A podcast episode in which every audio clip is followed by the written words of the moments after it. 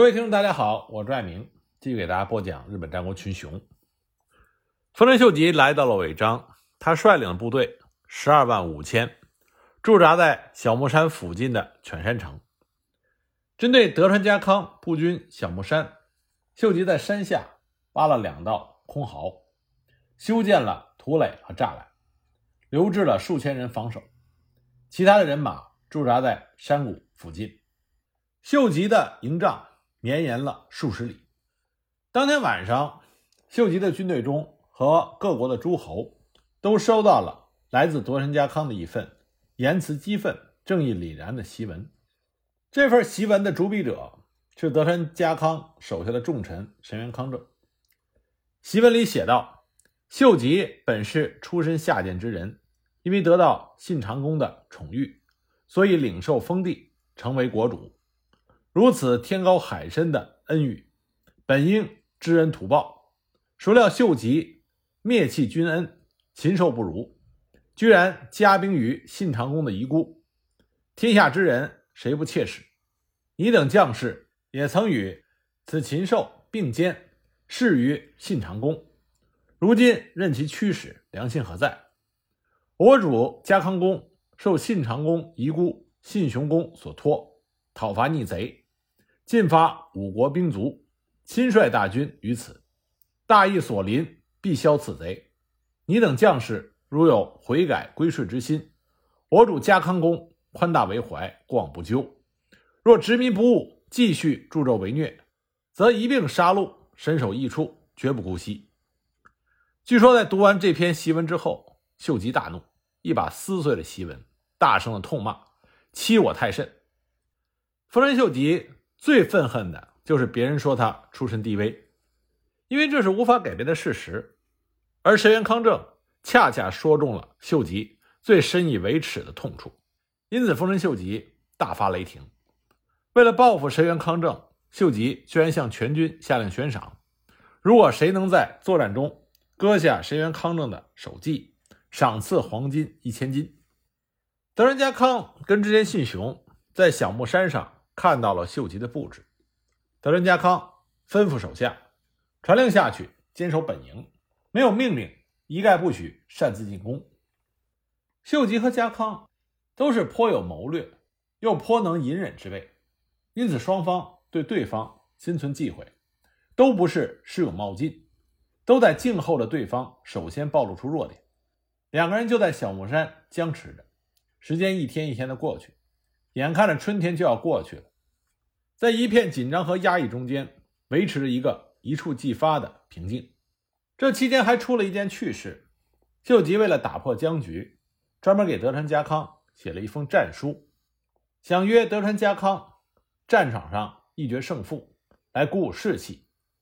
那这封战书先被送到了德川家康的家臣渡边守刚的手中，因为渡边守刚是先锋部队，战书自然是先到他的手里。他读过之后，并没有立刻上呈给德川家康，而自己动笔写了一封回信给秀吉，说：“按您信中所言，根本就不足以上呈我家的主公。要说和您决战，我家主公自然乐意，当然奉陪。至于说相约破釜沉舟、激励士气的事情，您自己一个人做好了。我们三河的将士一向是有进无退，用不着用这样的方式。”来激励士气。秀吉收到渡边的回信，气急败坏，亲自打马到阵前，对着家康的阵营大骂了一阵。但是他也知道根本没有办法激怒德川家康的部队。三河将士勇往直前的勇气，这也是战国众人皆知的事情。德川家康当时在山上看到秀吉奇特的举动，很是奇怪。直到渡边守刚带着秀吉的战书来报告自己的擅作主张的时候。德仁家康哈哈大笑，称赞渡边做得非常好。那么双方的僵持不可能无休止地保持下去。首先打破这种僵持的正是丰臣秀吉。四月，秀吉方补充了更多的兵力，漫山遍野几乎都是秀吉的旗帜。那么家康这边兵力并没有得到增加，因此秀吉一方的信心大增。之前是信长心腹重臣的池田信辉。首先向秀吉提出了绕道偷袭家康老巢冈崎城的战术。秀吉想了之后，最终同意。四月六日深夜，这支人数五万的突击分队，由池田信辉率领着森长可、三好秀次、枯秀正向三河进发。但是呢，这个本来是机密的行动，很快被德川家康洞悉了。原来是池田信辉在行军的途中遇到了冈崎的一名商人，这名商人立刻就向南根城的守将酒井忠利报告了秀吉军的动向。酒井忠利闻讯之后，飞马向小木山来报。德川家康派出了谍报队核实之后，时间紧迫，当机立断。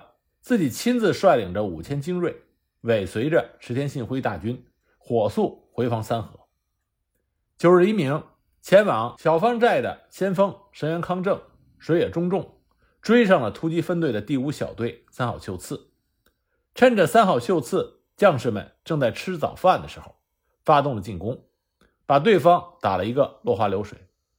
三好秀次呢，就是丰臣秀次。那么三好秀次兵败。逃往了枯丘正所在的第三分队。枯丘正趁着神原康正远途跋涉，战胜之后的松懈，杀了一个回马枪，神原康正大败。这时候，德川家康正和织田信雄抵达了长久守，得知神原康正战败的消息，军中大振。正在此时，神原康正也逃回了长久守，面见家康。德川家康不仅没有责备神原康正，反而安慰他。胜败乃是兵家常事，平安回来就好。那么，面对乘胜追击的秀吉军，到底应该怎么做？渡边守刚这个时候发表了意见，他说：“秀吉军仗着人多势众，又是乘胜追击，心浮气躁，全无阵型，这个时候迎击必然能克敌制胜。”德川家康采纳了他的意见。那么，秀吉军这边，池田信辉和森长可、枯秀正到达长久守的时候。赫然发现对方阵营中插着德川家康本人的战旗，士兵们久闻德川家康神勇智谋，所以队伍中就起了一些骚动。家康趁此时机，率领麾下主力长驱直入。景义执政从一旁的南山带着一队火枪手，直逼枯秀正的队伍进行射击，枯秀正大败而退，阵地被景义执政占领。家康与池田信辉、森长可旗鼓相当，苦战未果。随队的安藤直次献计，在南山的山路里埋伏好火枪手，故意留出空隙，让森长可以为是德川军薄弱之处。在他纵军深入的时候，再有火枪手狙击突袭，可望大胜。德川家康采用了他的意见，森长可果然中计，挺进指挥，中弹而死。池田一方的阵脚大乱，德川家康抽出腰间的佩刀，冲着织田一方一挥，命令手下掩杀上去。德川家的武士们个个精神百倍，挥舞着战刀，直杀向池田信辉的本阵。战斗之中，池田信辉坐在胡床之上，被永久直胜刺死。安藤直次斩杀池田信辉的儿子池田之助。家康一方一共斩获了敌人首级。一万五千多枚，长久手之战以德川家康大获全胜而结束。在小木山的秀吉听说了突击分队的惨败，大为震怒。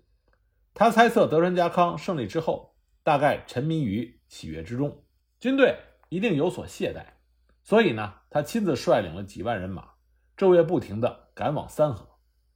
留守在小木山的本多忠胜担心德川家康的安全，自己率领了五百人。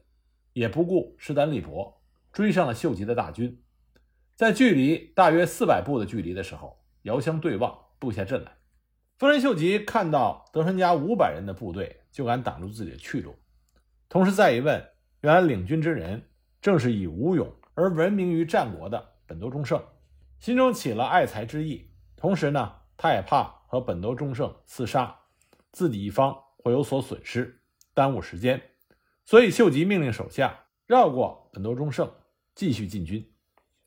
很快，秀吉一行就到了长久手，可是发现战场上除了堆积遍野的尸体，空空如也。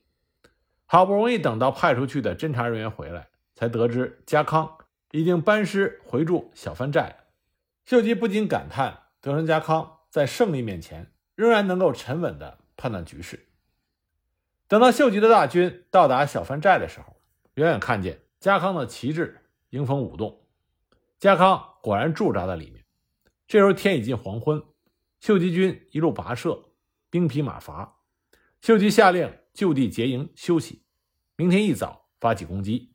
等到第二天一早，秀吉军恢复元气，准备发起进攻的时候，可没想到小帆寨已经空荡荡的，一个人也没有了。昨天晚上，德川家康趁着夜色，已经全军撤退，经由平户安全返回了小木山。这番作战，秀吉就像被德川家康牵着鼻子戏弄了一番。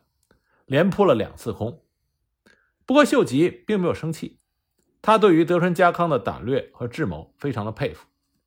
秀吉在三河扑了一个空，只得又回到乐田的营地，而家康也已经回到了小木山，两军又恢复了之前的僵持状况。经过这么一番较量，双方都不愿意先出手了。眼看着夏天到了，转眼秋天也到了。双方除了小范围的接触战之外，再没有大的动静。等冬天来了的时候，德川家康听到了织田信雄和秀吉讲和的消息。既然织田信雄都已经和秀吉议和了，德川家康也没有了与秀吉继续对抗的理由。德川兵就从尾张撤出，回到了滨松城。不久呢，秀吉和信雄派来的使者也到了滨松城，觐见德川家康。带来的都是希望家康和秀吉议和的请求。德川家康听完使者的话，脸上照旧是不置可否的神色，派人招待好使者，同时召集家臣们进行商议。商议的结果是暂时不理会秀吉和谈的请求。那么秀吉的使者撞了一个钉子，回去报告了秀吉。秀吉自然是不高兴。不过呢，丰臣秀吉是一个非常有智谋。深知利害关系的人，经过上一次的较量，他并不愿意继续和德川家康打这种虽有胜算，但会消耗自己非常大实力的战争。他希望尽力的把德川家康争取到自己这一边。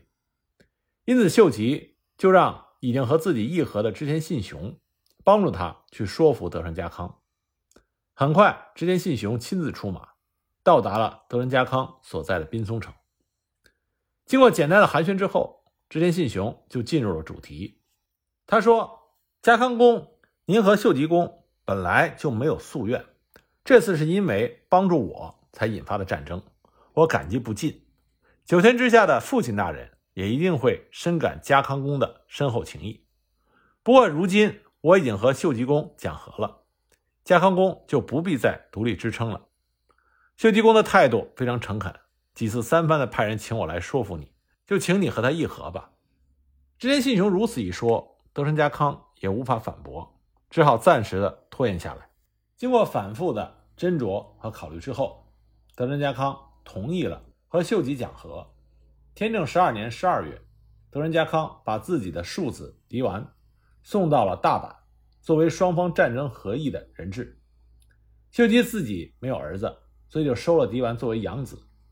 狄丸是家康已死去的第一任夫人祝山殿一个使女为德川家康生下的孩子，一直到快十岁的时候，才因为当时的次子信康的帮助，正式得到德川家康的承认。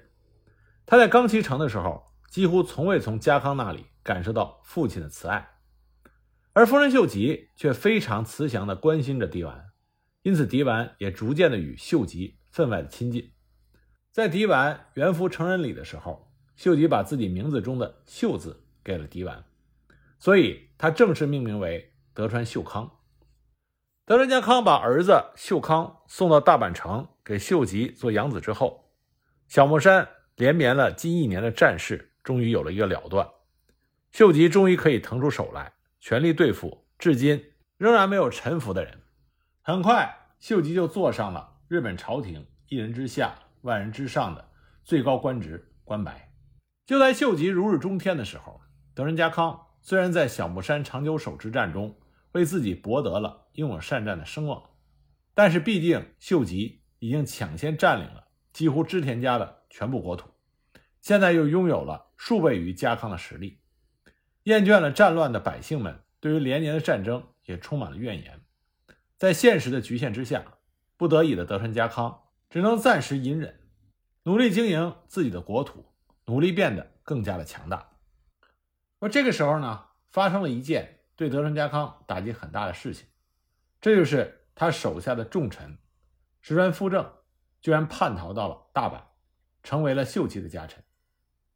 石川夫正素来对秀吉很有好感，家康率领人马和池田信辉在长久手交战的时候，石川富正留下镇守小木山营地，秀吉派人赞美石川夫正的马印非常好看。说如此漂亮的马印，你也送一副给我吧。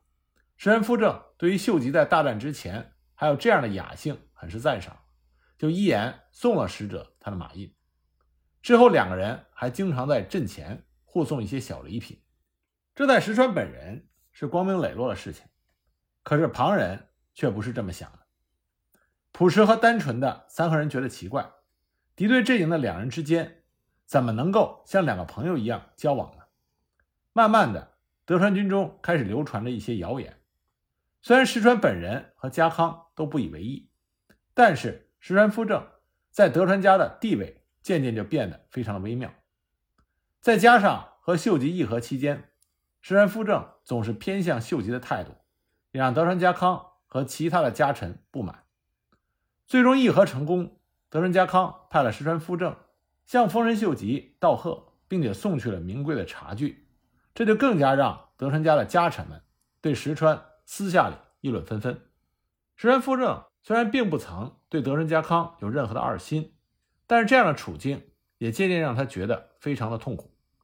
刚好在这个时候，秀吉被天皇赐姓封臣，官拜关白。为了庆贺，秀吉下令诸侯国的大名和大将们到大阪亲自向自己祝贺。凡是当初有子熙留在大阪做人质。其子息一律的加官封赏，秀吉此时更是秘密派遣了使者来游说石川富正，说如果石川愿意投靠大阪，将分给他八万担的俸禄。石川眼看着在冈崎城整天都在同僚们的怀疑和私底下的议论中度日如年，最终横下一条心，干脆真的投奔了丰臣秀吉。石川富正是和九井忠次。被世人并称为德川家二重臣，德川天下之元老功臣，掌管着西三河的德川家普代重臣。无论是出于何种理由，他的叛逃都给予德川家康沉重的打击。石原夫正在德川家一手掌握着军事和财政两方面的大权，尤其是对德川军团的战术战略了然于胸。掌握这样重要资料的重臣，居然叛逃到了对手一方。对于德川家康和他的家臣们，自然是相当艰巨的考验。德川家康不得不在之后改变了自己惯常的战术，大量采用了曾经称霸战国的著名战术家武田信玄的甲斐流兵法。信玄当年挥师西上，如果不是因为病情的意外恶化，他强大的军队和百战不殆的兵法，给德川家康和织田信长几乎造成了毁灭性的打击。家康一直以来对于信玄的甲斐流兵法深感佩服，所以趁着这次机会改变了自己一贯的打法。塞翁失马焉知非福，掌握德川军兵法的石川，他的叛逃在某种程度上也可以说从某种程度上促进了德川家康军事集团的进步。外有丰臣秀吉绝对的优势压迫，内有重臣的叛逃，处于这样逆境和低谷中的德川家康。显示出了他过人的气魄和能屈能伸的性格。当石川夫正的出逃让家臣们上下一片震惊和恐慌的时候，德川家康闻之消息，却下令自己出城放鹰狩猎，照常走马飞鹰，镇定自若。之后呢，德川家康赶到了石川以前的驻地冈崎城，在九井中次在冈崎的府邸里广邀各位家臣，请来专门的歌舞伎。张灯结彩，大宴宾客，家臣们看到主上如此的镇定，心中的疑虑自然就被打消了，动摇的人心也重新安定了下来。这一场可能触动德川家康整个家臣团体的动荡，就这样被德川家康举重若轻的给处理了。